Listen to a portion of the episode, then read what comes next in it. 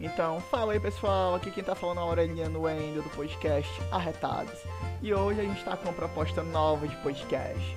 Hoje eu vou estar tá falando de 5 curiosidades que você pode ou não saber de Fortaleza. Então, bora lá?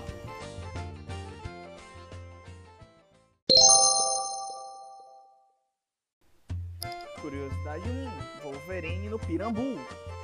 Você sabia que um dos heróis dos X-Men já veio passar férias em Fortaleza e achou uma ameaça mutante no bairro Pirambu? Na edição de 2006, o herói visita nossa cidade e vai dar um passeio na Praia da Leste, quando um grupo de garotos tenta roubar sua moto. Eles se livram. Mas depois de algum tempo, o professor Xavier avisa de uma ameaça mutante muito forte em nossa cidade, o que o coloca na investigação. A revista reforça muito o estereótipo em relação ao Brasil, em, em questão da criminalidade e da pobreza. Mas e aí, você sabia que o Wolverine já havia vindo passar férias em nossa cidade? As cores da felicidade. Curiosidade 2. A Hilux preta. Você pode não lembrar, mas já faz 15 anos que todos nós estávamos assustados com a lenda da Hilux preta. A trajetória da Hilux preta segue perto do dito popular, o povo aumenta, mas não inventa. O suposto veículo de cor escura que aterrorizou Fortaleza e a região metropolitana foi avistado em vários bairros da capital a cometer crimes como sequestro, tiroteios e até ocultações de cadáver. Segundo contava-se, a principal atividade do veículo era sequestrar crianças para retirar-lhes o fígado.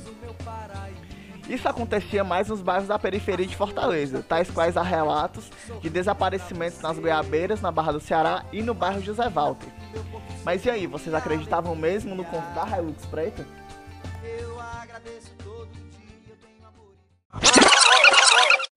Curiosidade 3: O corta-bundas do José Walter. Continuando nessa pegada de lendas urbanas, essa daqui não é uma lenda. Ela ocorreu entre os anos de 1984 e 1987, no bairro José Walter.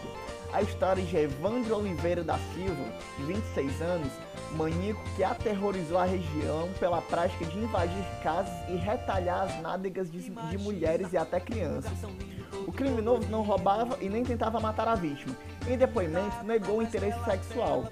Seu prazer era apenas talhar o corte profundo durante talhar o corte profundo. Durante os anos de atuação, dezenas, foram, dezenas de crimes foram atribuídos ao corta-bundas, mas o criminoso sempre reconheceu a culpa e assumiu apenas 10 anos depois. Um dia reconhecido por uma vítima que acionou a polícia. O homem foi preso em 1987 e morreu assassinado no antigo presídio Instituto Professor Olavo Oliveira. É, eu acho que essa lenda quem vai lembrar muito mais são seus avós. A gente não, não pegou essa época.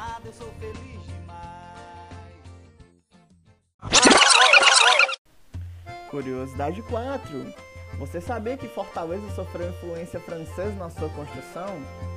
Foi apenas a partir da segunda metade do século XIX que Fortaleza se tornou o principal núcleo urbano do Ceará. Da mesma forma que outros locais, houve uma forte influência cultural da França, tida como civilizadora superior. A principal área de lazer e sociedade de Fortaleza, que servia também como vitrine para o desfile da elegância civilizada europeia, era o passeio público. O, o espaço contava com bancos, canteiros e jardins, réplicas de esculturas clássicas, e três planos ou avenidas, uma para o gozo das elites, o passeio propriamente dito chamado de Avenida Caio Prado e a segunda para as classes mais médias e aquela parte de, que ficava de frente à Avenida São Paulo era para os mais pobres. A divisão era muito bem feita, né, entre aspas, porque os ricos ficavam na frente do mar, a classe média ficava no meio da praça e os mais pobres ficavam na entrada da praça. Assim era dividido o passeio público no, no, entre o início e o fim do século XIX por conta da influência francesa aqui em Fortaleza.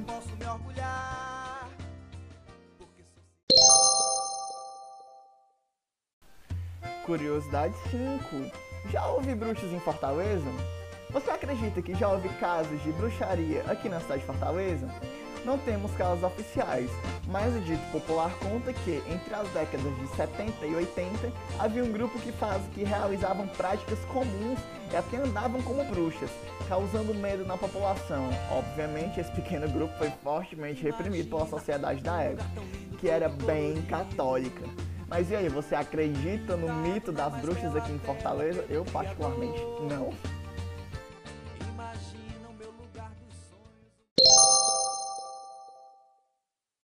Então, galera, é isso. Muito obrigado para quem ouviu até aqui.